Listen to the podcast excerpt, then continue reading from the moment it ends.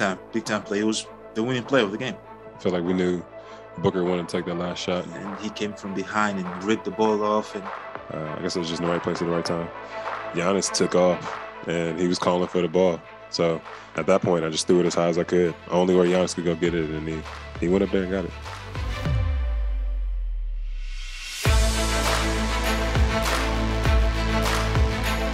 Was there any part of you that thought, oh, I might have thrown a little too high on that one? Nah.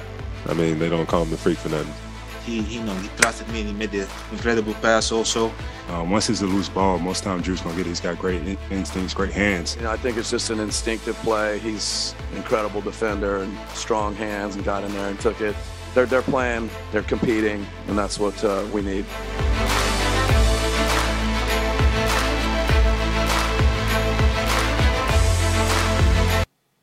Playing und Competing. Das machen wir heute Abend auch wieder. Wer sind wir? Zu meiner linken Jonathan Walker von Jeden Tag NBA. Hallo Jonathan. Na, Männer.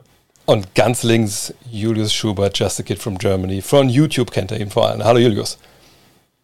Hey. Und wir drei machen heute 5 die Show Nummer 5. Soweit sind wir jetzt schon gekommen. Ähm, gab ja auch schon fünf Spiele bei den NBA Finals und das ist heute auch unser Thema. Wir gucken zurück auf äh, Spiel 5. Wir haben gerade schon die entscheidende Szene gesehen und irgendwie gefühlt gibt es in jedem Spiel irgendwie eine Szene, die wir in den nächsten 20 Jahren nicht vergessen werden. Das war eine davon. Kommen wir nachher nochmal drauf zurück. Ähm, und wir wollen vorausblicken natürlich auf Spiel 6. Enden die NBA Finals in Milwaukee, äh, krönt die NBA in den neuen Champion. Sehen wir vielleicht in Spiel 7, was wir eigentlich immer wollen. Vor allem Jonathan als Suns-Fan wahrscheinlich. Auf jeden. und darüber werden wir heute natürlich sprechen. Aber den Anfang ähm, muss natürlich diese Szene machen, die wir, die wir gerade gesehen haben. Und Jonathan, ich, ich komme direkt mal zu dir. Du bist Suns-Fan. Ähm, als du das gesehen hast, was war so deine Live-Reaktion? Das ist ja groß im Internet, gerade auf YouTube, so live reagieren auf Sachen. Nimm uns mit in, in dein äh, Wohnzimmer. Ich stand zu dem Zeitpunkt, äh, als, als Booker da Richtung Zone gezogen ist, schon ähm, vor meiner Biener-Projektion im, im Wohnzimmer mit dem Valley-Jersey an, Bookers Jersey auch.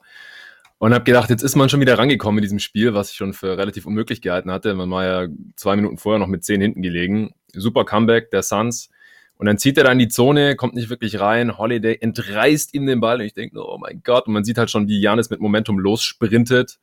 Holiday an der Dreierlinie. Chris Paul orientiert sich eine Sekunde lang zu ihm hin, anstatt zu, zu Janis. Und dann kommt der Alley-Oop. Elf Sekunden vor Schluss oder sowas in einem Finals-Spiel, sieht man auch nicht so oft. Und äh, Janis haut das Ding natürlich rein. Chris Paul fault ihn auch noch. Und ähm, ja, da habe ich, hab ich schon gedacht, das, das war es jetzt vielleicht. Also pff, unglaubliches Play von Holiday erst und dann auch von Janis. Findet wirklich den höchsten Respekt, neidlose Anerkennung und so weiter. Aber das war echt, ähm, ja, ein Schlag in die Magengrube zu dem Zeitpunkt als Suns-Fan. Und ich muss sagen, aber das ist auch ein gutes Stichwort, du hast in unserem WhatsApp-Chat geschrieben, kann mir jemand erklären, warum das kein Foul war? Und ich möchte die Szene nochmal ein bisschen genauer uns anschauen hier. Ähm, wir sehen nochmal äh, diesen Einwurf hier. Ähm, das, was da vorher stattfand auf jeden Fall. Und äh, dann jetzt gleich, ja, genau. ja, wie gesagt, die, diesen Runout von, von Booker. Ähm, und da kommen wir gleich dann zu der Szene, ja, faul oder nicht. Ähm, was, was war deine erste Reaktion, als du es live gesehen hast? In der Geschwindigkeit? Live habe ich es nicht gesehen, aber man hat, hat es ja noch zehnmal in der Wiederholung gesehen danach. Und äh, wenn man dann so ranzoomt und in, genau, hier, da sieht man schon, dass äh, Holiday jetzt nicht nur auf den Ball geht und gut, man kann auch sagen, Hand gehört auch noch zum Ball, sondern hier jetzt gleich mit seiner linken Hand, da kommt er schon sehr an Bookers Unterarm. Reißt quasi auch so ein bisschen am Unterarm mit der linken Hand zumindest, reißt ihn weg. Pfeift man natürlich nicht in dem Moment, ja, ist schon klar. Aber so hundertprozentig clean fand ich's nicht. Ähm, wie seht ihr das oder bin ich da irgendwie biased als Fan? Ja, Julius, erzähl mal, du als, als äh, Analytiker, als unser Data hier, erzähl doch mal, wie du das gesehen hast. Ja, also Jonathan hat da schon vollkommen recht. Ähm, der hat auf jeden Fall eine ganze Menge des, ähm, der Hand dann auch den, den Arm vom Booker berührt, aber Jonathan hat es ja schon gesagt, in der Situation da dann selbst zu faulen in, in Live-Geschwindigkeit, das ist dann ein schwieriger Call. Holiday war in guter Position, hat gut reingeholfen beim Drive, ähm, das hat er bis dahin super gemacht. Ähm, stiehlt dann den Ball und ähm, entscheidet so, so die Partie ähm, mit, ja, schwierige Entscheidung. Ähm, sicherlich im Nachhinein. Ich weiß nicht, was im Last äh, Minute Report der NBA, ob, ob der schon draußen ist. Ähm, das, das habe ich noch nicht gesehen, aber würde mich nicht wundern, wenn man da im Nachhinein dann zu dem Ergebnis kommt, dass es ein Foul war. Also ich finde es halt schwierig, ich habe es auch, auch gestern im Podcast gesagt. Ähm, wir haben eine Serie gesehen und Booker ist ja einer, der davon profitiert hat. Das, das stellenweise klare Berührungen, ja nicht nur in, in Spiel 4, auch in Spiel 5 wieder, äh, bei diesem einen Ausball, wo er da quasi wie so ein Engtanz also Middleton so einen Arm nimmt. Ne? Und das schreibt gerade jemand, der Report sagt, dass es ein korrekter No-Call war. Und das, das, kann ich auch nachvollziehen, weil, wie gesagt, es, es wurde viel erlaubt, äh, das ganze Spiel über. Da war, war eine sehr, sehr ähm, großzügige Linie Ne? Und umso größer du diesen Bereich halt ziehst, was erlaubt ist, umso mehr Graubereich hast du im Endeffekt auch. Und da gehört das für mich mit rein. Aber ich, ich bin eigentlich kein Fan davon zu sagen, ey, was in, den ersten beiden Minuten faul ist, ist in den letzten beiden Minuten nicht faul, wenn es ein enges Spiel ist. Das finde ich eigentlich Perversion der Regeln. Aber in dem Fall war die Linie einfach so breit. Und ich glaube, es war auch nicht leicht für den Ref, das zu pfeifen, weil eben Holiday einfach auch mit dem Körper drin steht. Du siehst, der Ball geht raus. Ich glaube, Booker hat sich auch gar nicht großartig beschwert. Nicht, dass es jetzt einen Unterschied machen würde, aber das war dann schon so clean, wie es dann vielleicht auch in dem Moment sein kann. Aber kommen wir nochmal zurück zu dem Play und da kann vielleicht ähm, nochmal Julius was zu sagen. Denn wir sind ja in einer Situation, knappes Spiel, kurz vor Schluss. Die Suns hatten noch ein Timeout. Vor der Situation nimmt Chris Middleton einen Timeout, weil er gut verteidigt wird. Ne? Dann kommt es zu diesem Einwurf. Und dann ähm, kommt dieses, es ist ja gar kein Play, sondern ne, der Ball landet bei, bei Booker, er hat das Matchup mit, mit Tucker, was er möchte, und rennt dann raus. Ähm, ich lasse nochmal laufen. Hättest du da, Julius, dir gewünscht, dass äh, Monty Williams ein Timeout nimmt äh, in dieser Situation? Ja, in, solcher, in, in, in so einer Situation ist es natürlich immer eine schwierige Entscheidung, äh, weil wenn man, kein Auszeit, wenn man keine Auszeit nimmt, dann kann man das Spiel schnell machen, schnell gegen eine nicht geordnete De Defense äh, zur Arbeit gehen. Und Devin Booker war so heiß das ganze Spiel, dass ähm, das eine Situation ist, in der, in der ich das durchaus verstehen kann, dass man dann sagt, ja, ich, ich brauche keine Auszeit, ich brauche hier nicht irgendwie einen Spielzug, der für mich gelaufen wird, sondern ich gehe direkt ähm, im 1 gegen 1 dann gegen Tucker zur Arbeit. Also im Nachhinein dann sicherlich äh, eine fragwürdige Entscheidung, aber in dem Moment kann ich es auf jeden Fall verstehen, dass, äh, dass man da keine Auszeit genommen hat. Ich habe es extra mal jetzt gestoppt, hier das Video an der Stelle, weil ich im ersten Mal auch dachte, okay, ich bin vollkommen bei dir. Ne? Das ist ein Live-Ball, du hast das Matchup, was du willst. Ja, das Booker gegen Tucker. Ähm, ne, und Tucker, klar, guter Verteidiger, keine Frage, aber wenn es jetzt, glaube ich, gegen Holiday gewesen wäre, jetzt vielleicht ein Timeout genommen. So, in dem Fall nimmst du es halt nicht. Und, und das, dieses Standbild hier finde ich mehr weniger entscheidend. Ich habe mich echt gewundert, dass Booker diesen Drive gegen, gegen Tucker nimmt. Denn da gibst du ja irgendwie dann diesen Schnelligkeitsvorteil halt her, den du eigentlich hast. Wenn du ihn draußen auf Schlittschuh packst, ne, cross ihn ein, zwei Mal, dann hast du, und die Würfe haben wir von, von Booker gesehen in dem Spiel, da waren ja super, super schwere Dinge wieder dabei. Dann hast du halt ähm, vielleicht den Wurf, den du haben willst, der ist auch nicht leicht, aber in dem Fall geht er natürlich rein. Es wird super eng. Janis ist da als Helpverteidiger, Holiday kommt noch hinzu, keine Frage. Aber ähm, da habe ich ein bisschen gefragt, ob das dann im Endeffekt die richtige Entscheidung auch von ihm war, dann so rein individualtaktisch dieses 1 gegen 1 bis, in, bis zum Korb zu nehmen, auch weil seine Kollegen, bis auf Paul, ja alle Richtung Baseline verschieben sind äh, und, die, und die Hilfe eigentlich da war. Und ich, ich hatte den ganzen Eindruck, dass die Idee eigentlich war, komm, spiel da um 1 gegen 1, die Hilfe hat einen langen Weg, wenn sie den geht, hast du die Schützen in der Ecke oder du hast Aiden in der, in der Mitte und er geht genau dahin, wo die Hilfe ist, Jonathan. Nicht, wie, wie, hast du es gesehen? Ich sehe das als einen Fehler an, in dem Fall von Devin Booker. Ja, war nicht ideal gelöst. Also vielleicht fehlt ihm da noch ein bisschen die Erfahrung in so einem riesigen Moment, im größten Moment seiner Karriere bisher halt auch, ähm, dass er da reindribbelt. Aber da muss natürlich auch einiges zusammenkommen, dass er dann da noch einen Ball verliert. Also hätte ja auch sein können, dass er, also ich sah so aus für mich, als würde er entweder in den ähm, Turnaround Fadeaway gehen wollen oder den Ball zu Chris Paul rauszupassen, was beides auch noch Optionen gewesen wären, wäre dann vielleicht schwer geworden. Dass er das Timeout dann nicht nimmt, das finde ich gar keine so schlechte Entscheidung, weil man war halt nur ein Punkt hinten und vielleicht wollte man sich das eben auf äh, bewahren für wenn äh, man jetzt eben nichts macht in diesem Angriff, man fault die Bugs, selbst wenn die beide Freiwürfe machen, was ja dann ähm, auch nicht, also was ja dann nachher auch nicht passiert ist. Aber da ist ja noch mehr passiert davor. Von daher, aber wenn man jetzt einfach nur davon ausgeht vom Standardfall, man verliert den Ball nicht, sondern man trifft einfach nur nicht, man muss die Bugs nochmal faulen, selbst wenn sie beide machen, ist man immer noch nur drei hinten. Und mit einem Timeout kann man halt ähm, einen besseren Dreier rausspielen, als wenn man dann von der eigenen Baseline einwerfen muss. Ähm, vielleicht war das auch die Denke dahinter, warum Monty Williams da kein Timeout genommen hat. Es war noch relativ mhm. viel äh, Zeit auf der Uhr, kein Two for One mehr, aber ich, ich fand das jetzt keine schlechte Entscheidung, dass man das Timeout da nicht genommen hat. Dass das am Ende nicht aufgegangen ist, lag ja nur daran, dass man Turnover hatte, Janis ihn and one geslammt hat und man dann noch den Offensivrebound zugelassen hat und Middleton nochmal zwei Freiwürfe bekommen hat und deswegen war man am Ende vier hinten und konnte dann äh, natürlich nicht mehr ausgleichen. Also das ich, ich starte mal das Video hier, weil ich glaube, gen genau zum Thema Timeout, äh, man kann es natürlich nicht hören, aber wenn man gleich äh, schauen, nachdem der Wurf wieder daneben geht, Monty Williams sagt auch ganz klar was zu Devin Booker. Und ich denke, er steht da mit Taktikbrett. Also, mhm. ne, da oben sieht man es jetzt kurz. Ne, er ruft was rein, geht dann weg. Ich sag mal, wenn er gesagt hätte, in dem Timeout, hätte es anders ausgesehen. Sondern ich, ich glaube wirklich, ja. er hat gesagt, ne, nimm ihn dir, ne, mach das. Äh, und dann ist es vielleicht wirklich, genau wie du gesagt hast, so eine individual-taktische Entscheidung, in dem Fall vielleicht nicht optimal war. Aber wie gesagt, es ist seine ersten Finals, da können wir jetzt auch nicht erwarten, dass, dass alles gut läuft. Aber es lief ja für die Suns zu, zu Beginn sehr, sehr gut. Ähm, und ich muss ehrlich sagen, ich habe das Spiel gesehen natürlich und äh, dann im ersten Viertel dachte ich so, okay, krass ich weiß nicht, ob sich da wieder erholen von, denn das Spiel ging los. Besser hätte man sich ja als Suns-Fan gar, gar, nicht aufmalen können, äh, Julius. Ähm, Gab es da Gründe, die du ausmalen konntest, außer dass die Bugs nicht getroffen haben, warum das zu Beginn so krass gegen sie lief? Und dann vor allem, dass es zu diesem Comeback kam, was ja dann im zweiten Viertel gestartet ist. Ja, ich fand, dass Chris Paul einen wunderbaren Start erwischt hat. Was wir gesehen haben, war, dass er super früh ähm, versucht hat, wieder diese Full Court Press Defense der, der Bucks zu schlagen, indem er halt ganz schnell gespielt hat und dann ähm, sofort zur Arbeit, sofort zur Arbeit gegangen ist und so sehr, sehr viele gute Looks für sich und, und Aiden und die Mitspieler und Crowder zum Beispiel auch kreiert hat im ersten Viertel. Und dann hat man halt natürlich alles getroffen und sich eine große Führung erspielt, die man dann aber im zweiten Viertel noch schneller wieder abgegeben hat, weil ähm, die Bucks dann äh, die kleine Aufstellung der Suns abgeschlachtet haben, dann mit Lopez groß gespielt haben und da immer wieder ähm, von profitieren konnten. Dann sind sie heiß gelaufen, dann auf einmal auch die Würfe getroffen, die halt im ersten Viertel noch nicht gefallen ist, äh, gefallen sind. Und dann äh, hat man Matchup-Hunting gesehen gegen Chris Paul, wozu wir gleich noch kommen können. Und auf der anderen Seite war halt der Rhythmus dann komplett weg von den, von den äh, Suns. Und ja, deswegen hat man eine Führung, die man sich wunderbar rausgespielt hat, ja, schneller noch dann wieder verspielt. Ja, und das Ding war einfach, ich gebe dir vollkommen recht, das, das war wirklich äh, klar zu sehen, dass sie super schnell in ihre Sets reinkommen wollten mit, mit Paul. Aber schnell irgendeinen Vorteil kreieren, den Ball weiterpassen. Das Spannende aber bei dem Comeback war, Jonathan, Janis saß auf der Bank für einen großen Teil dieses Comebacks. Und das hat mich dann doch sehr gewundert. Äh, und zwar auch aus einem ganz bestimmten Punkt. Wir haben die Bucks das ganze Jahr erlebt, diesen Playoffs, als Team, was eben nicht super stabil ist. Als Team, was eben oft dann halt äh, nicht sich selber aus dem am eigenen Shop rauszieht. Vor allem, wenn Janis auf der Bank sitzt. Und genau in dem Moment haben sie es halt gezeigt und, und kommen mal zurück in diese Partie, die ja einfach ja wahnsinnig wichtig ist. Da muss ich sagen, das hätte ich nicht gedacht, dass, dass die Bucks sowas in sich haben.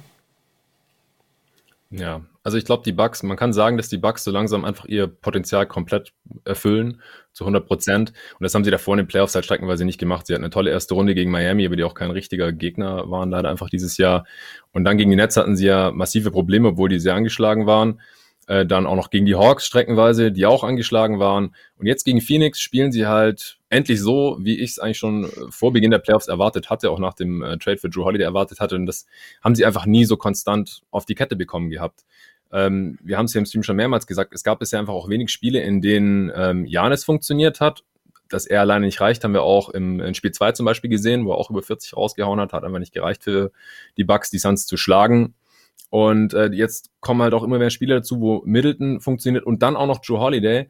Und dann sind die Bucks einfach offensiv unglaublich schwer zu stoppen. Und dann reicht es halt auch mal, wenn Janis auf der Bank sitzt, solange Middleton und Holiday funktionieren. Connaughton trifft vier von sechs Dreier. Portis fightet und hustelt und spielt sich so ein bisschen in Rage, knallt dann auch noch einen Eckendreier rein.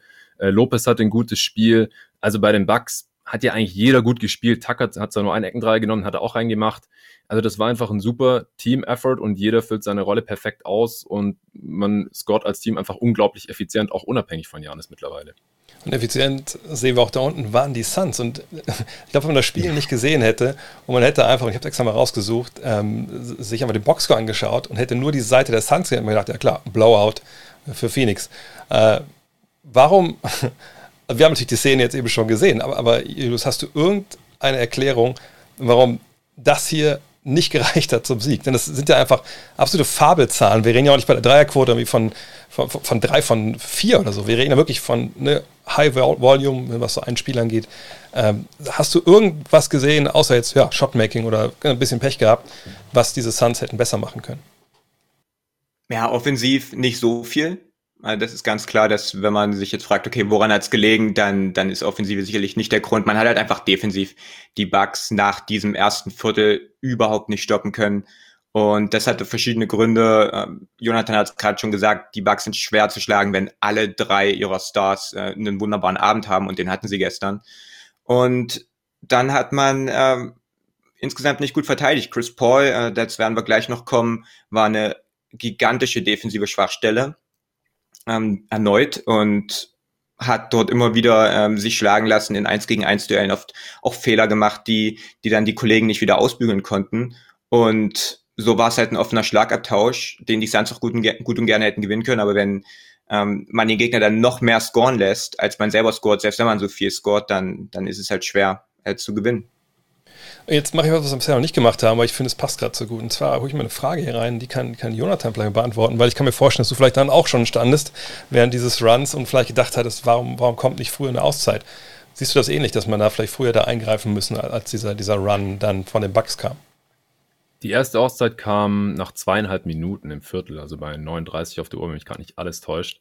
Das ist schon sehr früh. Also viel früher nimmt eigentlich fast kein Coach einen Timeout. Pop macht das manchmal so fast demonstrativ nach dem ersten Angriff direkt. Hey, war scheiße, Jungs, äh, kommt mal her, kriegt jetzt eins auf die Mütze.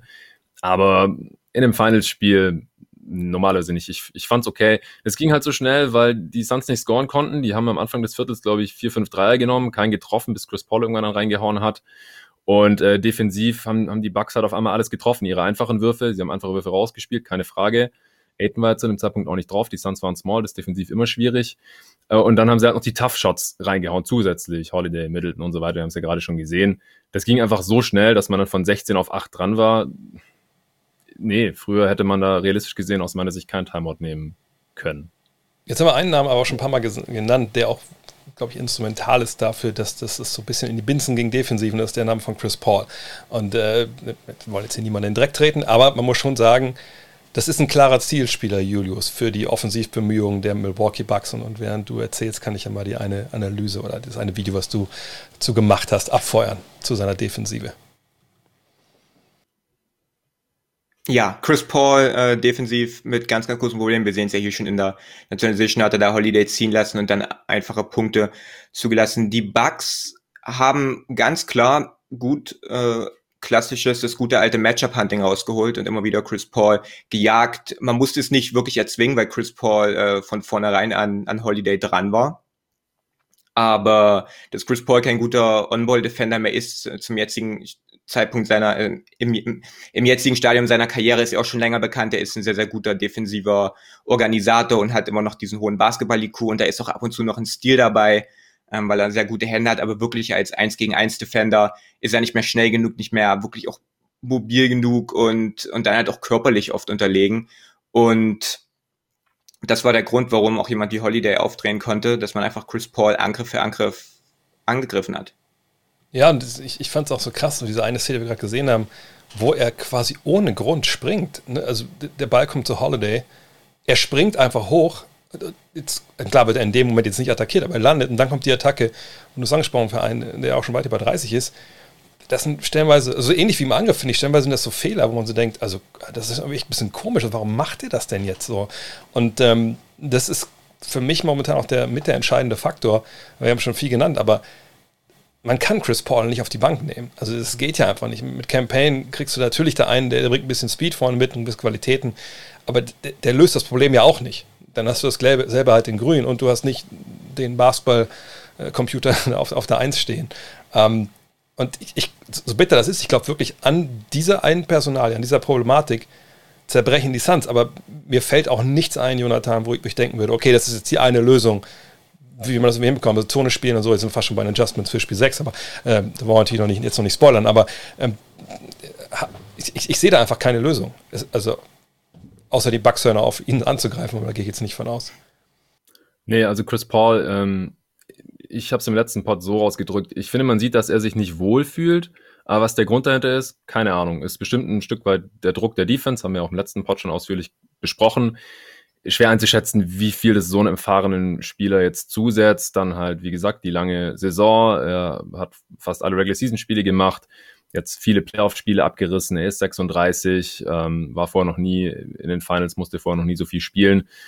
Und ja, er hatte vor kurzem erst Covid, keine Ahnung, welche Auswirkungen das noch hat. Das Komische ist halt, dass mit, der, das mit dem Handgelenk noch, ähm, was aber schon in der Clippers-Serie war. Das Komische ist halt, dass er seither zwei gute Spiele hatte. Spiel 6 gegen die Clippers, Spiel 1 gegen die Bucks. Und seither ist er jetzt auch nicht grottenschlecht, mal Turnovers außen vor. Er hat jetzt dieses Spiel nur eins im äh, einen Turnover im Boxscore stehen, aber er hat noch mindestens zwei weitere miese Pässe gehabt auf Cam Johnson und Michael Bridges, wo dann die jeweils den Turnover bekommen haben, weil die den Ball gar nicht mehr kontrollieren konnten. Also er ist eigentlich für mindestens drei Turnovers wieder verantwortlich gewesen. Das war auch wieder ein bisschen seltsam. Also er ist bisher nicht der Point Guard ähm, nach Spiel eins gewesen. Er agiert nicht auf diesem Superstar-Niveau, MVP der, der Suns-Niveau, das sie halt eigentlich auch bräuchten ähm, um zumindest mal halt diese, diese engen Spiele am Ende irgendwie zu closen oder dass sie vielleicht gar nicht so eng werden. Klar, dieser Blowout in Spiel 3 geschenkt, da hätte auch ein Chris Paul in Superstar-Form wahrscheinlich nichts dran geändert. Aber über den Rest der Serie ist es schon sehr, sehr tragisch, dass ähm, halt Middleton und mittlerweile auch Holiday und natürlich auch Janis alle am Maximum spielen, zur rechten Zeit jetzt und Chris Paul halt leider nicht im wichtigsten Moment seiner Karriere. Erklären kann ich es nicht. Ähm, ich sag nur, wie es ist aus meiner Sicht, als jemand, der Chris Paul die ganze Regular Season jetzt schon gesehen hat und auch davor schon jahrelang Fan von ihm war. Das ist nicht, nicht der normale Chris Paul, gerade weder offensiv noch jetzt auch defensiv. Das hat Julius schon richtig ähm, herausgearbeitet. Er war neunmal im All-Defensive-Team. Er war immer ein krasser Defender auf seiner Position. Äh, ist natürlich, der der letzte, letzter Schluss dieser All-Defensive-Teams, aber das, das zeigt halt, dass er eigentlich immer einer der besten Defender auf seiner Position war. Und er hat da jetzt gerade überhaupt keinen Impact mehr, zumindest keinen positiven. Er holt auch keine Steals mehr. Ich habe mal geguckt, er, er, holt einen halben Steal pro Spiel jetzt äh, in, in diesen Finals, ist auch kein defensiver Playmaker mehr und ist einfach mittlerweile eine Schwachstelle. Klingt komisch, aber ist halt so bisher. Ja, und im Angriff, da kann ich jetzt mal auf die, das andere Video starten, was wir ihm noch haben. Finde ich es ganz ähnlich. Also ne, die Bugs machen es ja einfach sehr, sehr gut, dass sie ihm diese Mitteldistanz bis auf einige wenige äh, Ausnahmen einfach wegnehmen. Ja, wir sehen auch hier ne, dieses, dass, dass Lopez ihn da vor sich hält, okay, keine Frage, aber dass ähm, er natürlich von Holiday verfolgt wird, wenn er diese Mitteldistanz kommt. Das war in den ersten beiden Spielen auch, auch nur ganz vereinzelt der Fall. Und ich, ich wüsste jetzt auch ehrlich gesagt gar nicht, wo er offensiv hin soll. Ja, das ist natürlich eine der Pässe, die du angesprochen hast, der natürlich katastrophal war. Ja. Ähm, ich, bei ihm ist es wirklich so, dass ich momentan denke, er fühlt sich nicht wohl, weil die Bugs das auch nicht zulassen. Ne? Also, dass er wirklich weiß, ich komme dahin, ich komme beim Pick and Roll, dann habe ich meine zwei, drei Meter Platz, wo ich gegen den Bigman isoliert bin und dann mache ich mein Ding. Da haben wir vielleicht was, drei, vier Szenen gesehen, äh, wo das mal so zustande kam und selbst die sind nicht die Würfe, ne, die er gegen die Clippers noch bekommen hat oder sonst wo. Ne? Also, das sind Geschichten. Ja, das ist wirklich äh, was, was ganz, ganz anderes. Und auf der anderen Seite, und da kommen wir natürlich zu dem Mann, der ihm wahrscheinlich wirklich am meisten zusetzt, haben wir Drew Holiday gesehen, Julius, der, ich will nicht sagen, ein Spiel für die Ewigkeit abgeliefert hat, aber das war schon das Drew-Game. Ich habe es nochmal rausgeschrieben hier. Die ersten vier Spiele war er bei 33,3% aus dem Feld, 27,3% von der Dreierlinie. Er war bei 15,3 Punkten, 8 Assists, 1,5 Steals. Und jetzt, und da ist ja noch ein Spiel dabei, das war das Spiel 3, glaube ich, wo er echt gut war noch.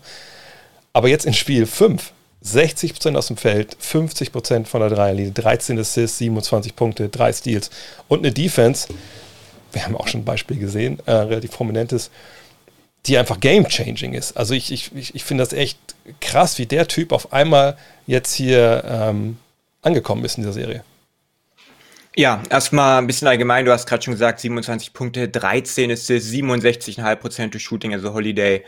Ähm, wahnsinnig gutes Spiel. Ich würde erstmal zu seiner Offense kommen und so ein bisschen über dieses Konzept der, der Advantage, äh, Creator, Extender und Capitalizer reden, weil das denke bei Holiday super passt und der als ähm, in jeder dieser drei Formen wirklich überragt hat. Zuerst als Advantage Creator, also als jemand, der Vorteile entstehen lässt. Und wir haben es gerade schon gesehen, wie macht man das bei jemandem wie Holiday, der da nicht super gut drin ist, dann halt gegen günstige Matchups. Und momentan sieht halt jeder so ein bisschen gegen Chris Paul überragend aus. Und wir sehen das ja auch wieder. Attackiert Chris Paul und macht dann die Plays, kickt raus für einen offenen Dreier. Und dieses Matchup hat man halt die ganze Zeit gesucht, immer wieder ähm, Chris Paul angegriffen, wir haben es ja gerade schon gesehen. Und in Holiday auch Hockey-Assists gesammelt, wie hier Assists gesammelt und wirklich Offensive für seine Mitspieler kreiert. Ähm, und die andere Sache ist halt nicht nur gegen günstige Gegner, sondern auch mit günstigen Mitspielern. Und zwar zum Beispiel Janis als Screener, das ist ja auch was, was wir uns mehr gewünscht haben. Wenn Holiday Pick and Roll läuft, dann bitte mit Janis als Screener, weil ähnlich wie Middleton lässt sich da nicht so viel gegen machen. Und dann als Advantage Extender, also jemand, der schon entstandene Vorteile erweitert. Wir sehen das hier. Middleton und Lopez im Pick and Roll und Middleton, das haben die Suns wieder relativ viel gemacht, ihn getrappt, kreiert quasi einen Vorteil und kickt zu Holiday raus und der erweitert diesen entstandenen Vorteil und findet Lopez in der Mitte. Und ähm, das sind dann zwei einfache Punkte und das sahen wir das ganze Spiel über. Ich weiß nicht, ob Budenholzer unsere letzte Show gesehen hat, aber wir hatten, das haben wir uns ja gewünscht. Mehr mehr Szenen, wo alle drei direkt involviert sind. Hier wieder Janis und Middleton im Pick and Roll. Sie ziehen die Aufmerksamkeit auf sich. Es wird zu Holiday rausgekickt. Es ist schon ein Vorteil entstanden. Den macht Holiday jetzt noch größer und findet Janis für die einfachen äh, Freiwürfe, also für die Freiwürfe. Ja, und dann auch hier wieder. Ja, in Janis Fall oft nicht so einfach, aber auch hier wieder. Jo. Pick and Roll, er steht einen Pass weg und erweitert den entstandenen Vorteil und erneut gibt's Freiwürfe. Und dann als Advantage Capitalizer, also als jemand, der schlussendlich Kapital aus den entstandenen Vorteilen äh, kreiert. Auch hier wieder, er, er stellt zuerst den Screen für Middleton, dann das Handoff mit Janis, die beiden ziehen die Aufmerksamkeit auf sich und draußen steht Holiday, der dann so einen halb offenen Wurf nimmt, den er halt auch im letzten Spiel getroffen hat. Und das sind so die Sachen, wie er dominiert hat. Und dann Defense gegen Chris Paul. Wir sehen das hier richtig. Man darf Chris Paul nicht die Matchups geben, die er haben will. Man darf ihn nicht in die Spots lassen, die er haben will. Und man, man sieht das hier, er macht sich dünn und gibt und lässt halt Lopez nicht in dieses Duell mit Chris Paul gehen. Und wenn Paul es dann hier nicht so gambelt auf den Stil, dann ist es auch nur ein Pass raus, der nicht wirklich eine Wirkung hat. Ähm, hat Booker wundervoll verteidigt, holt sich dann hier den Stil auch und macht dann äh, den Wurf im Anschluss. Game-changing Defense, von der wir wissen, dass, dass er sie kann und die er ja die ganze Serie über schon abliefert und dann halt aber auch, und das kam in diesem Spiel dazu, Game-changing Offensive und deswegen war er so ein bisschen der X-Faktor und der, der einfach beeindruckend gespielt hat im letzten Spiel. Ich glaube, bei ihm war auch so wichtig, dass er direkt zum Anfang diesen allerersten Dreier halt trifft, dass er direkt gemerkt hat, ich bin drin. Denn all die Szenen, die wir gerade gesehen haben, die Pässe, ich hätte es nicht Advantage Creator genannt, ich hätte gesagt, er spielt einfach ganz gut Basketball gerade. aber aber das, das, das, du bist der Experte, was das angeht. Äh, aber nicht, aber, ich, aber diese, äh, diese, ja, ich, ich, hatte nach deutschen, deutschen äh, Ja, nee, ist vollkommen, ist vollkommen okay, kein Thema. Nur ich, ich finde es halt so krass, dass was sowas macht mit einem wie ihm, glaube ich, was das Selbstvertrauen angeht. Denn ähm, er, er, trifft die Würfel, geht ja mit einer ganz anderen Selbstverständlichkeit rein. Auch gerade die Szene, wo, der, wo Chris Paul einfach in dem Block hängen bleibt ne, und Aiton spielt, spielt Drop Defense, dass er einfach direkt in seinen Dreier geht. Das haben wir, glaube ich, in anderen Spielen, haben wir vielleicht ab und zu mal gesehen, aber dann waren die halt daneben und danach war dann wieder vorbei. Und ich, ich hatte den Eindruck, dass er auch damit seinen Pässen, er war einfach drin. Also das, was, was Jonathan bei, bei, bei Chris Paul sagte, dass er sich nicht wohlfühlt, das war genau das Gegenteil. Das war eine Wohlfühloase für Drew Holiday, dieses Spiel. Und der war so drin. Ich, ich würde fast sogar sagen, wenn das so läuft wie in den anderen Partien, stellen wir so ein Final, spielt er am Ende diesen, diesen Pass halt nicht auf Janis. Aber an dem Tag, wo alles lief, spielt er den halt auch. Ne? Und dann ist es natürlich auch das Ding drin und ähm, klarer MVP des Spiels. Ich, vielleicht sollte Heineken ja auch mal wie bei der EM anfangen, ein Spiel, Spiel, das Spiel der Partie zu küren. Aber wir müssen noch über einen reden, bevor wir heute zur ersten Werbung kommen, der eigentlich auch abgeliefert hat. Aber da war ich jetzt ganz äh, bin ich gespannt, was du jetzt, äh, uns da erzählst. Ähm, Jonathan, du hast auch im WhatsApp-Chat geschrieben, ich würde ganz gerne über die Statistiken von Booker sprechen und ob das leere Statistiken sind. Was meinst du genau damit? Ja, das äh, kommt jetzt nicht von mir, sondern ähm, vor allem der amerikanische Kollege Matt Moore, der hat auf Twitter so ein bisschen die Diskussion aufgemacht, direkt nach dem Spiel. Äh, ja, Booker hat 40 plus gescored, aber hat halt irgendwie nur drei Assists und hat äh, ganz selten mal auch auf einen ähm, Teammate rausgekickt. Ähm, war effizient, ja, ist nicht übereffizient, er selber hatte persönlich 116er Offensivrating und äh, die Teams, die ähm, hatten ja bei beide 130 in dem Spiel, was, was ziemlich abartig ist. Ähm, aber beide Teams waren eben streckenweise sehr, sehr heiß unterwegs und, und bei Booker, man sieht es ja hier, also es, die Hilfe, die orientiert sich halt nicht so wirklich weg von den Shootern und er macht halt das Beste draus. Er hat alle seine acht Würfe am Ring zum Beispiel getroffen, ist natürlich auch in der Midrange immer wieder in seine Spots gekommen. Ähm, mit Aiden ist immer noch im One-on-One, es kommt keine Hilfe.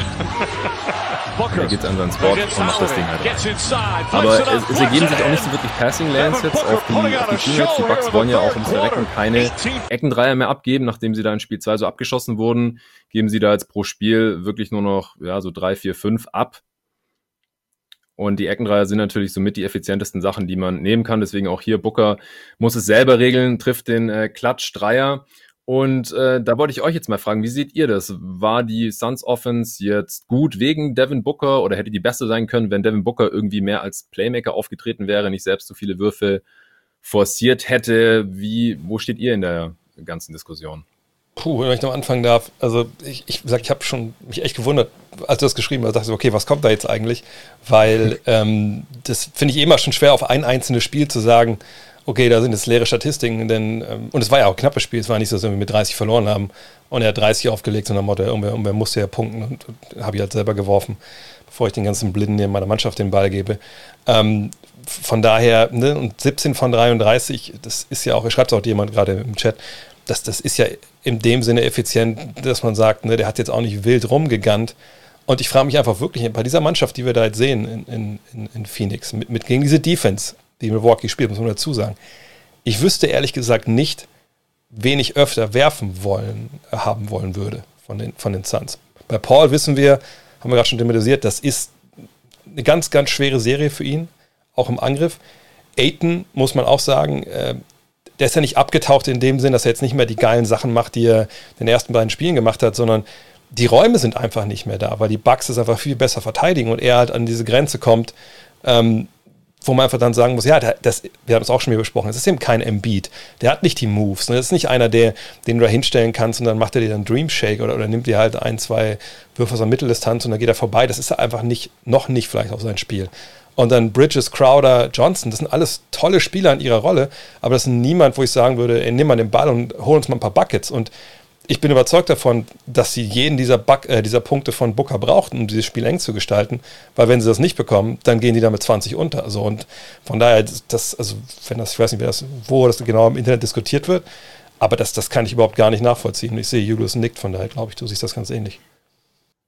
Ja, prinzipiell schon. Das Problem ist halt, dass man einen anderen Spielstil jetzt spielt, als der Spielstil, der sie in diesem Jahr so erfolgreich gemacht hat und der wegen dem sie jetzt auch in diesen Finals sind, und zwar dieses, dieses ISO-lastige Matchup-Hunting gegen, gegen Pat Connaughton, was wir auch in den ganzen Szenen jetzt gerade gesehen haben. Und dann geht Booker halt im 1 gegen 1 zur Arbeit.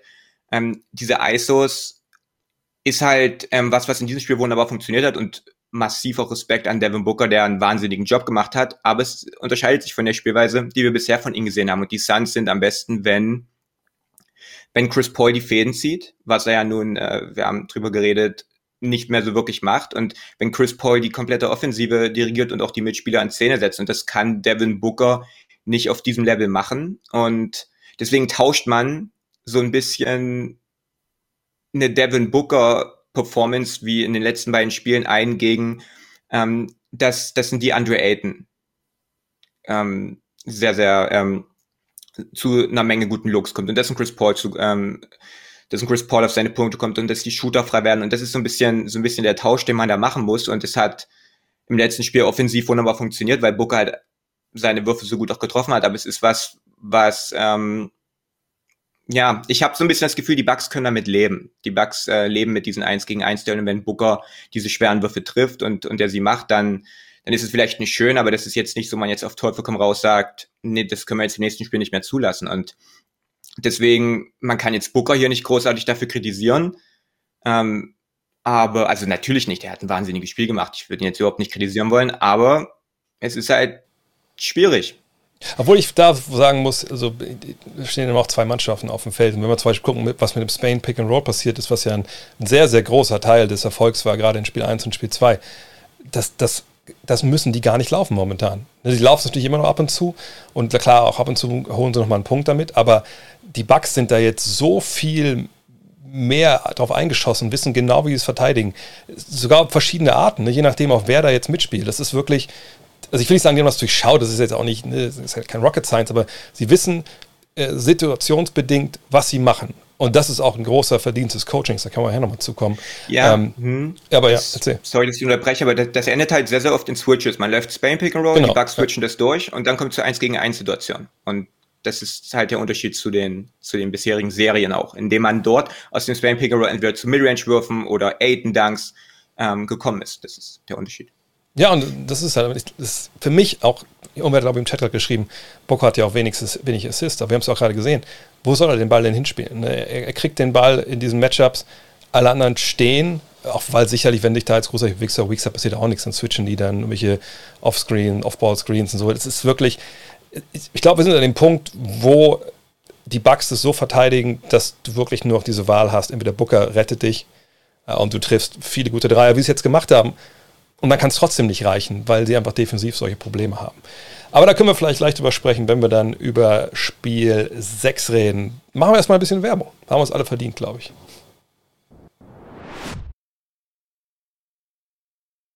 Now to the pandemic, the coronavirus crisis, COVID 19 lockdowns. Time out. Our mind is running, but the world holds still. And all we can do is wait. Wait for what? Wait for better times? Wait for new opportunities? For new challenges? Nah, the challenge is here, now. Let's make it part of the way. Face it and become a stronger version of ourselves. The rules are different, but the game is still the same. So we don't wait for it to change. We play it. This is Never Not Ballin'.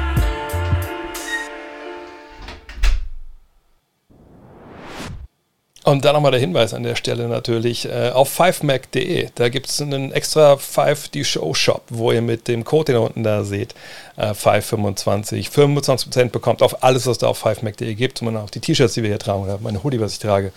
So, da ist die Kamera. Äh, auch ein Nikola Jokic-Trikot gibt es, Donovan Mitchell. All die guten Sachen. Oh, jetzt habe ich mich verklickt, jetzt muss ich mal zurückkommen, wo wir eigentlich hin wollten. Hier unten. Und zwar wollen wir natürlich vorausgucken auf äh, Spiel 6. Ähm, Vielleicht mal die Frage an, an Jonathan. Wir haben schon gesprochen, Shotmaking war auf, auf beiden Seiten Wahnsinn. Ähm, gerade Booker natürlich auch.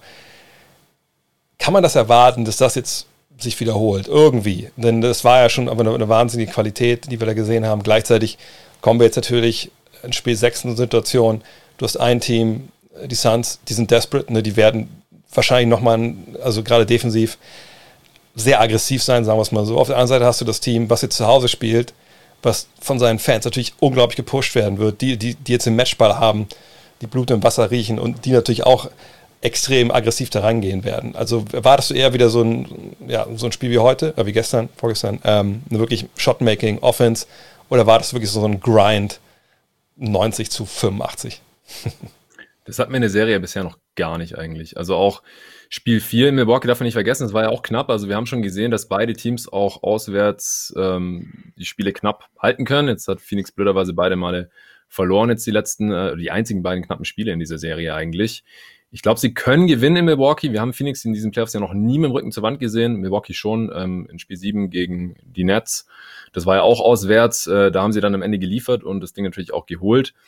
Aber Phoenix haben wir noch nicht gesehen in der Situation und ich hätte mir ehrlich gesagt jetzt auch in Spiel 5 da noch ein bisschen mehr konstanteren Effort gewünscht zu Hause in einem vorentscheidenden Spiel natürlich, damit sie eben nicht dann auswärts im Rücken zur Wand stehen und das haben wir halt nicht immer gesehen. Also defensiv, schematisch fand ich es gut, aber da auch die Execution teilweise ähm, blöd rotiert, äh, drei Schützen offen gelassen und so, äh, späte Help, äh, unnötige Fouls gegen Janis dann noch, wo er End One macht und so weiter also da ist auf jeden Fall noch Luft nach oben. Ich bin gespannt, ob die Suns jetzt dann auswärts zeigen werden, aber sie stehen jetzt halt mit dem Rücken zur Wand und ich bin gespannt, wie sie da dann reagieren werden in Spiel 6.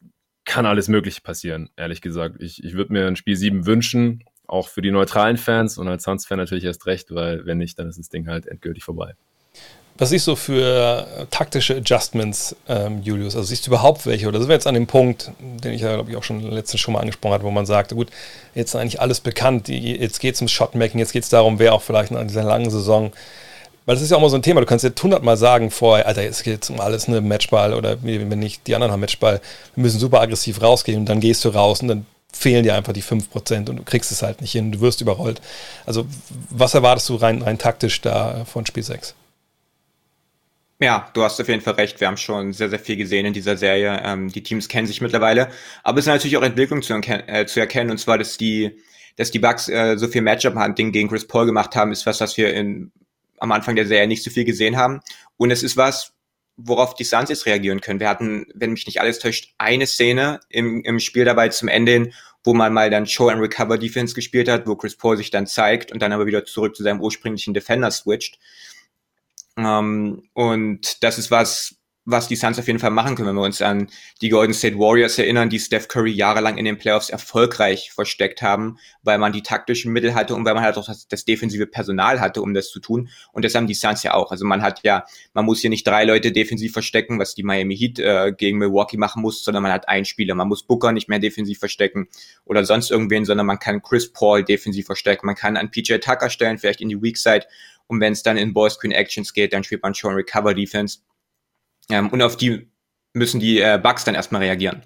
Aber dass man da wenigstens nicht ähm, Chris Paul von vornherein in diese Situation gegen, gegen Holiday oder vor allem, also gegen Middleton und vor allem Holiday stellt und dass man ihn dann halt äh, aus diesen 1 gegen 1 Situationen äh, rauslässt. Und auf der anderen Seite, ähm, ich glaube nicht, dass die Bucks, also die Bucks Defense wahnsinnig gut ist, ja auch die statistisch beste in diesen Playoffs, aber ich glaube nicht, dass sie die Suns vor komplett unlösbare Probleme stellt. Wir haben ja auch im ersten Viertel gesehen, was funktioniert. Klar, da war viel ähm, gutes Shooting mit dabei, aber dass Chris Paul sehr früh in seine Aktion geht und dann Aiton findet und Crowder findet und selber seine Würfe findet, das ist was, womit man dann aufgehört hat nach diesem ersten Viertel, als dann äh, der Run der ähm, der Bucks war. Das ist was, womit man auch in Spiel 6 sicherlich gute Offensive kreieren kann. Und dann ähm, braucht es vielleicht auch nochmal so einen Tag von Devin Booker. Und dann muss Chris Paul auch wieder anfangen, die, äh, die Fäden zu ziehen. Das klingt einfacher, als es im Endeffekt ist. Aber wenn Chris Paul eines seiner Chris Paul-Spiele hat, wie auch in dieser Serie schon das allererste, dann,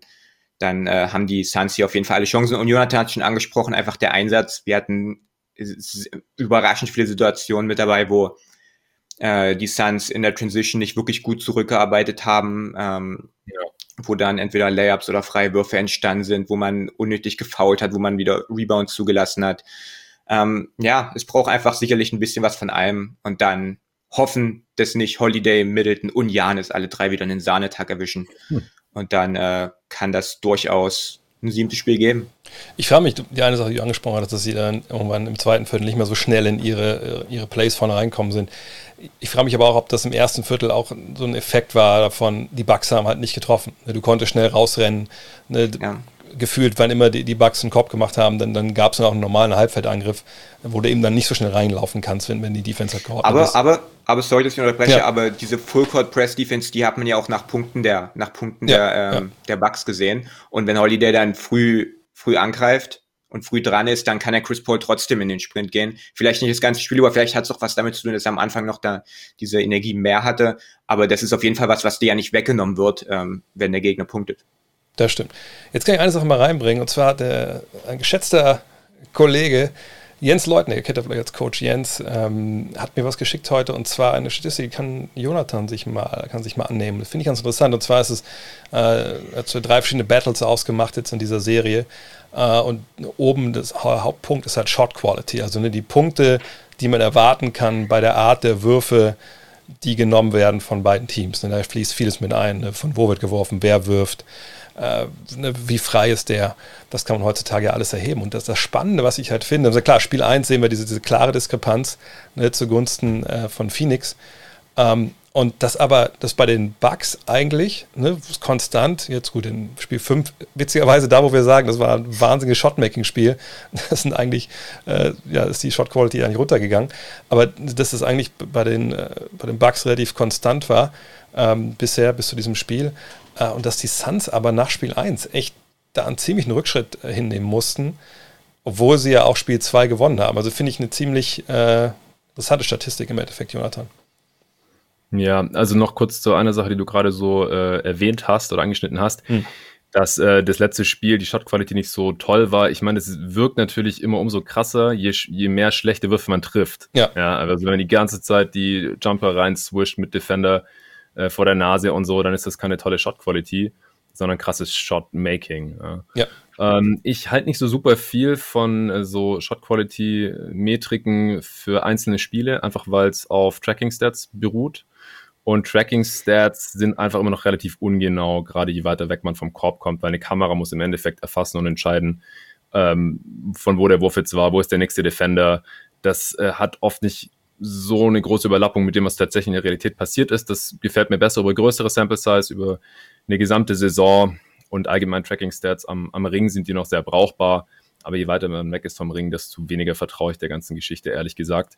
Und auch hier, wenn man sich jetzt die Sample Size über fünf Spiele ein bisschen, wenn man ein bisschen rauszoomt anschaut, dann haben die Bugs dreimal die be deutlich bessere Shot Quality. Und ähm, das waren jetzt nicht immer die Spiele, die sie gewonnen haben, aber im Endeffekt hatten wir hier in äh, der Serie jetzt auch zwei äh, knappe Spiele und, ähm, und, und jetzt drei Siege auch der Bucks. Ja, also so im Großen und Ganzen kommt es halt ungefähr hin, aber ich, ich würde würd mich jetzt nicht so versteifen auf die Zahlen der einzelnen Spiele, dass die Bucks grundsätzlich an einfache Punkte kommen, weil sie halt auch grundsätzlich mehr äh, Punkte, besser in der Punkte äh, scoren können, weil sie halt einfach auch so einen dominanten Scorer haben mit Janis und weil sie auch äh, tendenziell das höhere Three-Point, äh, also höher volumiges Three-Point-Shooting-Team sind. Also sie nehmen einfach auch mehr Dreier als Phoenix und das sind halt ähm, öfter gute Würfe, weil die halt hochprozentig sind und ähm, tendenziell halt auch freier sind, die Dreier. Das wundert mich nicht. Die, die Suns nehmen schon die ganze Saison eher toughere Shots, also Würfe off the dribble, aus dem Midrange, mit Defender und so. Die können Booker und Chris Paul halt auch einfach tendenziell besser als äh, der durchschnittliche NBA-Spieler. Ist natürlich ein bisschen volatiler dann vom Ergebnis her. Sehen wir jetzt ja gerade auch hier in der Serie. Booker macht halt zweimal über 40 und einmal nur 10 Punkte oder so oder 11. Ja, also unterm Strich würde ich das Ganze nicht überbewerten. Von der Tendenz her stimmt es ja jetzt auch mit dem aktuellen Stand in der Serie überein. Ja, und ich finde auch dann. Ja, und wenn ich. Ja, ja steig mich ein. Ja. Sorry, Dave, jetzt habe ich dich zum dritten Mal. Äh, kein Problem, Mal kein Problem. Schon, ähm, ja, ich gebe Jonathan auf jeden Fall äh, 100% recht, dass auf, auf einzelne Spiele oder vor allem auch so eine kleine Sample Size zu sehen, ist immer ein bisschen schwierig.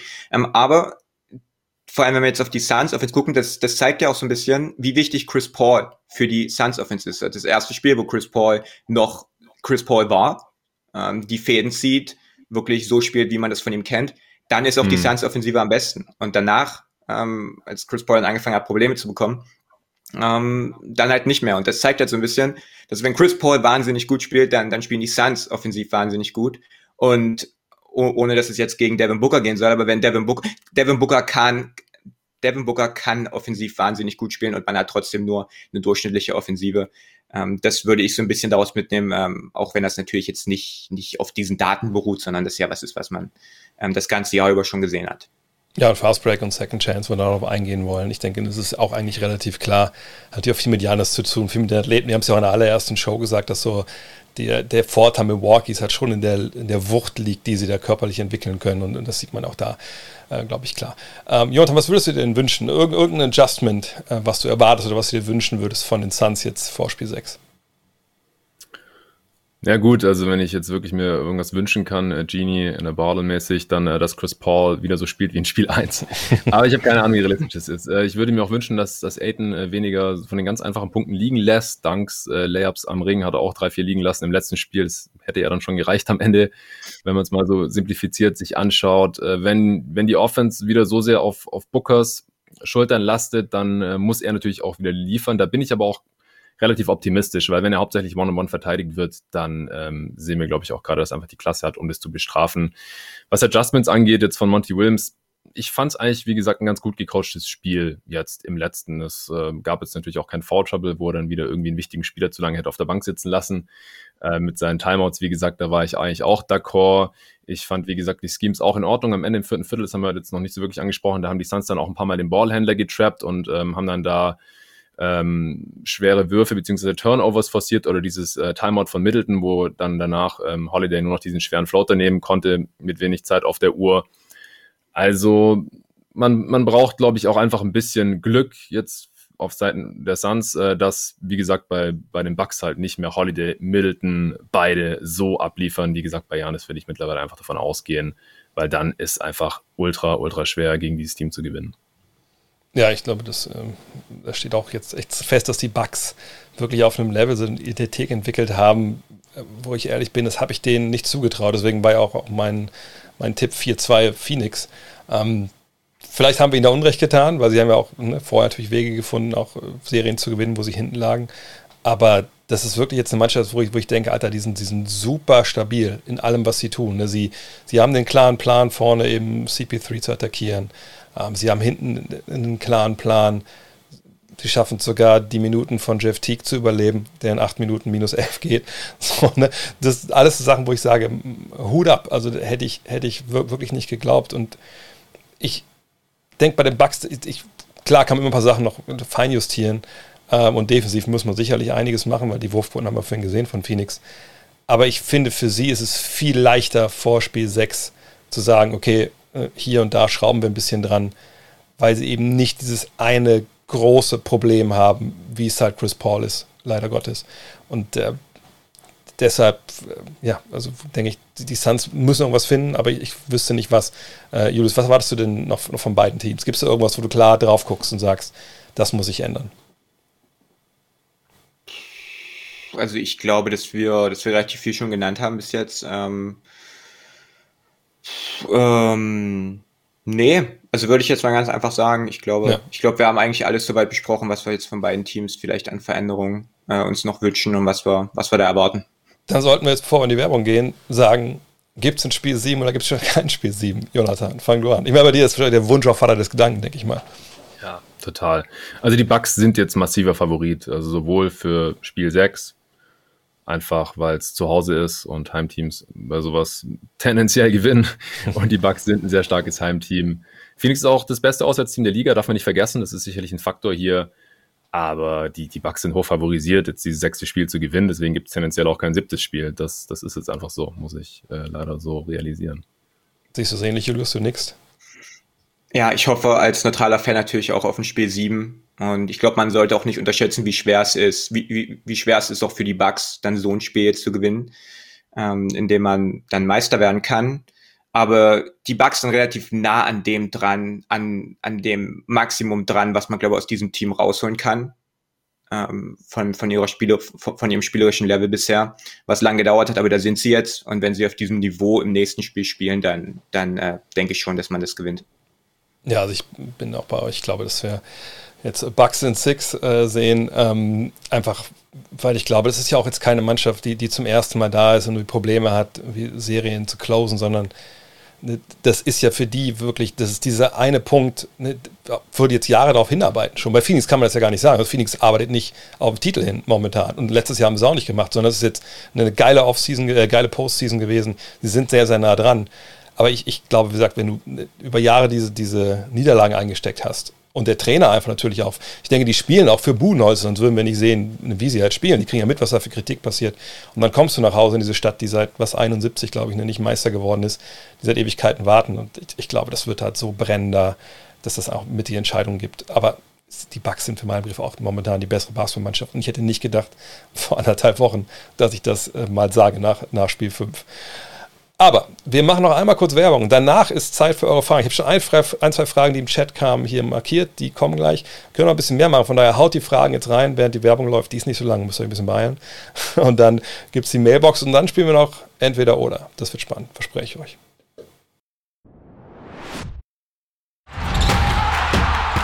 It feels good to be able to accomplish my dream. It started with me. I feel like if you don't believe in yourself, then who will? I had the right people around me, my family, coaches, um, always lift me up and push me to work harder and be the best player I can be. The Memphis Grizzlies select John Morant from Murray State University.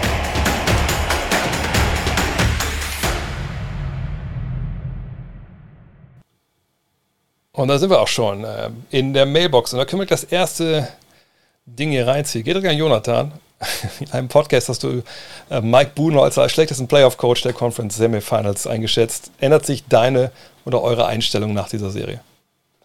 Definitiv. Also wenn man neue Informationen bekommt, dann muss man auch seine Evaluation überdenken, das ist klar. Und wir haben jetzt neue Informationen.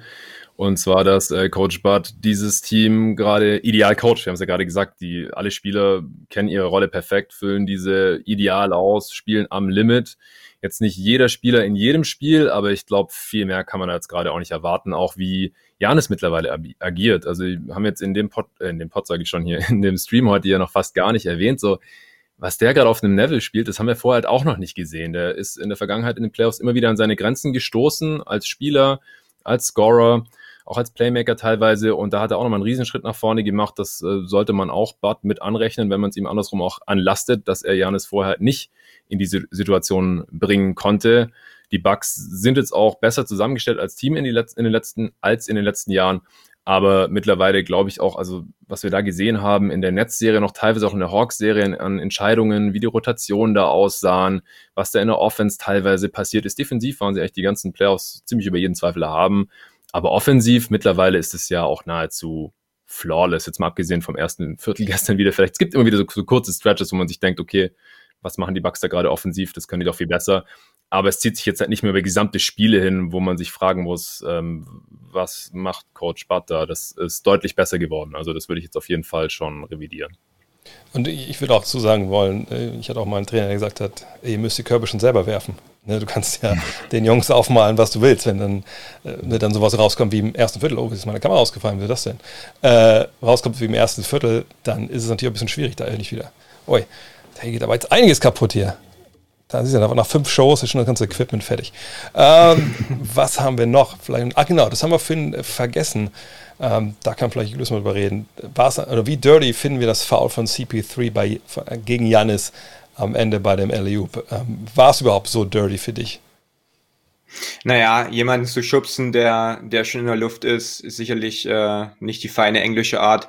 Ich finde das dann immer ein bisschen, also klar, man kann so sehen, dass das auf beiden Seiten passiert und dass es viele Spieler machen und dass Janis das äh, auch schon gemacht hat. Ähm, aber das macht es ja nicht unbedingt besser, nur weil es nur weil's alle machen. Ähm, ja, bin ich kein Fan von Chris Paul, ist eh ein Spieler, der ähm, für sowas nicht, also nicht für sowas bekannt ist, aber der sowas schon, schon häufiger macht. Und wir haben in jedem Spiel ähm, irgendeine Situation dabei, wo Chris Paul ähm, ja ein bisschen, bisschen dirty spielt. Und wenn es auch nur ist, irgendwie wenn, wenn Janis hinter ihm herrennt in der Transition, dann sich da in den Weg zu stellen und über den Haufen rennen zu lassen, was ja äh, Campaign sich jetzt auch von Chris Paul abgeguckt hat. Ich glaube, es war in diesem Spiel.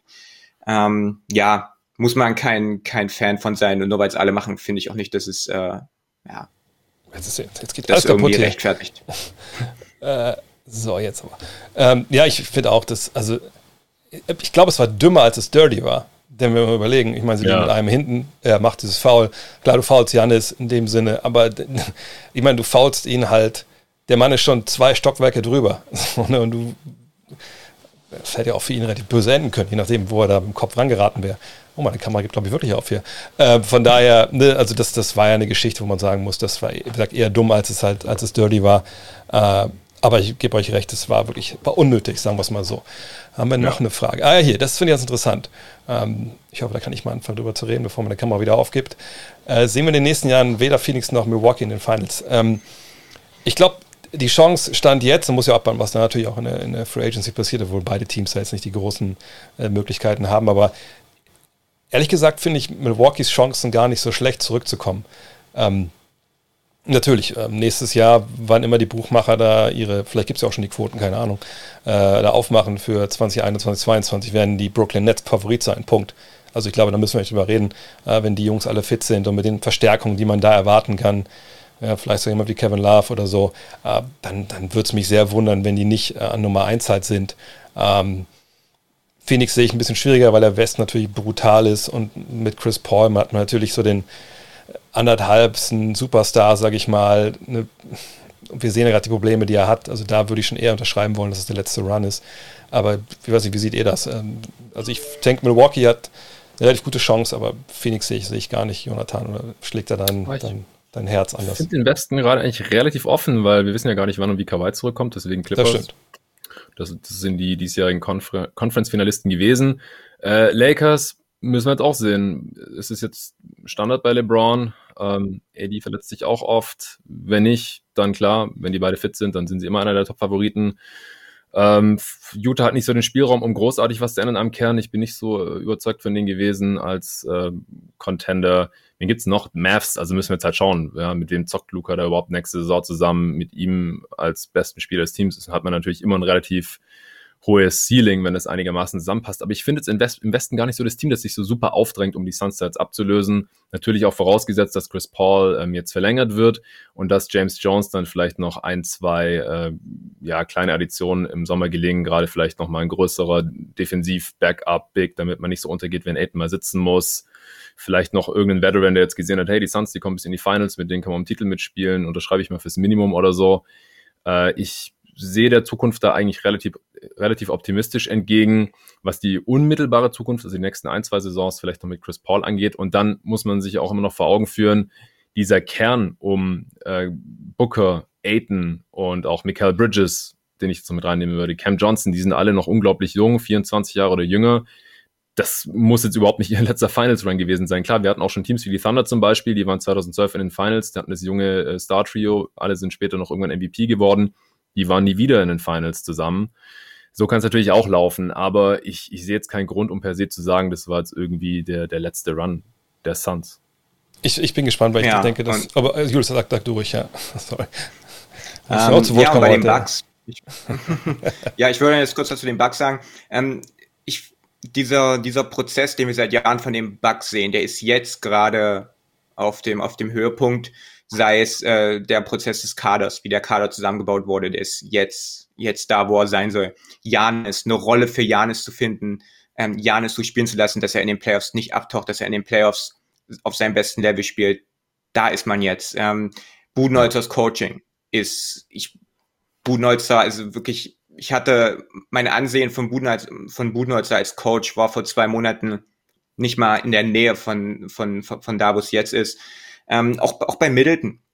Ähm, auch und von daher schätze ich die, die, die Bucks-Chancen nächstes Jahr in den Playoffs ähm, sind höher, als sie, als sie vor einem Jahr waren, als ich ähm, vor, vor letzter Saison. Von daher klar, die Nets, die Nets sind sicherlich Favorit, aber die Bucks, wenn die das Level halten können, auf dem, wo sie jetzt spielen, und jetzt, wo wir sie auch schon mal auf diesem Level gesehen haben. Das war mal das Problem bei den Bucks. Wir, wir wissen, das Team sollte eigentlich gut sein, aber sie waren nicht wirklich so gut.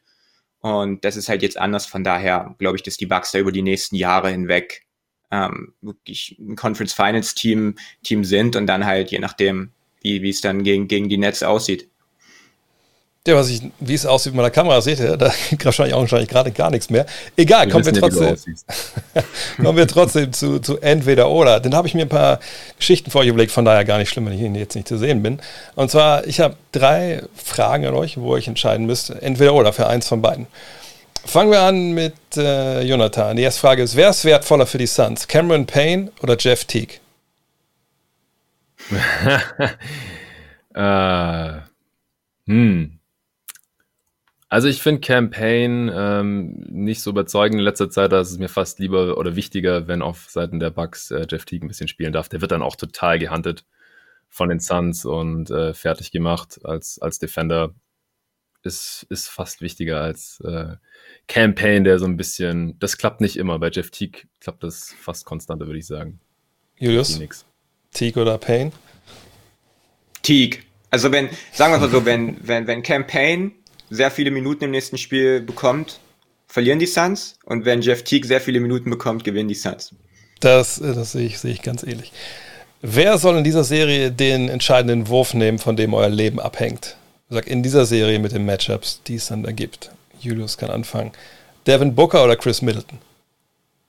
Devin Booker. Also Chris Middleton, nee, nee. Chris Middleton ist einer der inkonstantesten All-Star-Spieler bei dem dieser die, die Range zwischen trifft gar nichts und trifft alles äh, wirklich so weit auseinander geht. Und Devin Booker hat zwar auch schon das eine oder andere Spiel gehabt im Playoffs, wo nichts ging, aber da würde ich Devin Booker nehmen. Jonathan? Ah gut, ich meine, oh. du musst Devin Booker nehmen. Ich schließe mich komplett an. Dann kommen wir zur letzten Frage. Und das äh, hebt so ein bisschen ab auf Sachen, die ich auch schon im Chat gesehen habe. Deswegen habe ich es eben nicht in die Mailbox mit reingenommen. Äh, Jonathan, wer ist der bessere Coach in dieser Serie bisher? Mike Budenholzer oder Monty Williams? Mm. Also ich finde Monty Williams, ich habe mich hier im Stream deutlich mehr auch über ihn aufgeregt. Oder vielleicht ist jetzt auch so ein bisschen das, was mir mehr im Gedächtnis ist, weil die ersten zwei Spiele, die die Suns gewonnen haben, sind auch schon eine Weile her für mich. Ähm, ja, es fällt mir schwer zu sagen, weil ich glaube fast, dass Bud hier bisher weniger Fehler gemacht hat als Monty Williams. Ah, ist knapp. Es ist sehr schwer zu sagen. Deswegen gibt es ja diese, diese Rubrik hier. Julius. Ja, ich habe da, ich hätte auch nicht gedacht, dass ich das, dass ich das jemals sage, aber ich glaube, Budenholzer macht da, macht da bis jetzt den, den besseren Job. Einfach weil er auch Sachen gefunden hat, auf die die Suns bis jetzt noch keine Antwort haben und so ist es halt andersrum nicht. Kann aber auch gut und gerne sein, dass, ähm, uh, hi. Das ist jetzt ähm, miese Kamera. Dass die Suns im nächsten Spiel rauskommen mit Adjustments und, und Chris Paul verstecken ähm, wirklich und, und da auf alles reagieren und das nächste Spiel gewinnen. Ähm, ich würde sagen, es ist wirklich 51 Prozent äh, Budenholzer, einfach weil er jetzt gerade seinen letzten Schachzug gemacht hat und jetzt erstmal wieder äh, Monty Williams dran ist, aber das kann sich gut und gerne. Es ist auf jeden Fall auf einem hohen Level, auf einem sehr, sehr hohen Level. Ich glaube, das ist auch eine Frage, die wahrscheinlich eine gute Woche zu früh gestellt wurde, wenn, wenn die Finals, äh, wer immer die Finals gewinnt, hat wahrscheinlich anderen ausgecoacht, Punkt. Weil da kein Team wirklich so, so überragend ist oder so überlegen ist, dass man jetzt sagen könnte, okay, da, da kann man nichts mehr machen. Ja, letzter Schachzug hast du gerade gesagt, das war unsere letzte Rubrik für heute. Vielen, vielen Dank an alle, die mal wieder dabei waren. Ähm, über 500 sind gerade live, das ist natürlich eine gute Zahl. Wenn ihr noch Zeit habt, ganz kurz, gerne nochmal liken, gerne abonnieren, all die guten Sachen. Äh, abonniert auch direkt jeden Tag NBA, den Podcast von Jonathan oder Just Kid from Germany. Da gibt es ja auch natürlich Analysen zu den Finals und auch alles andere, auch schon Draft, glaube ich, und so. Alles könnt ihr da äh, euch abonnieren, hier direkt bei YouTube. Äh, und ansonsten sprechen wir uns alle, das meine ich euch beide mit, und alle zu Hause dann nach Spiel 6 wieder. Und wenn ihr jetzt denkt, oh, was mache ich mit dem angebrochenen Arm noch? 5mac.de, da könnt ihr mit dem Code, seht ihr unten, 525, ne, alles was da ist, 25% Ja. Oder Hyperrise haben wir vorhin gesehen. Eine Hyperrise-Pistole kaufen, wenn ihr mit Knochenprobleme habt auf, auf Keks, das gibt es da ja auch. Und ansonsten sprechen wir uns äh, demnächst wieder. Hat Spaß gemacht. Bis dann. Ciao. Ciao. Ciao. Oh,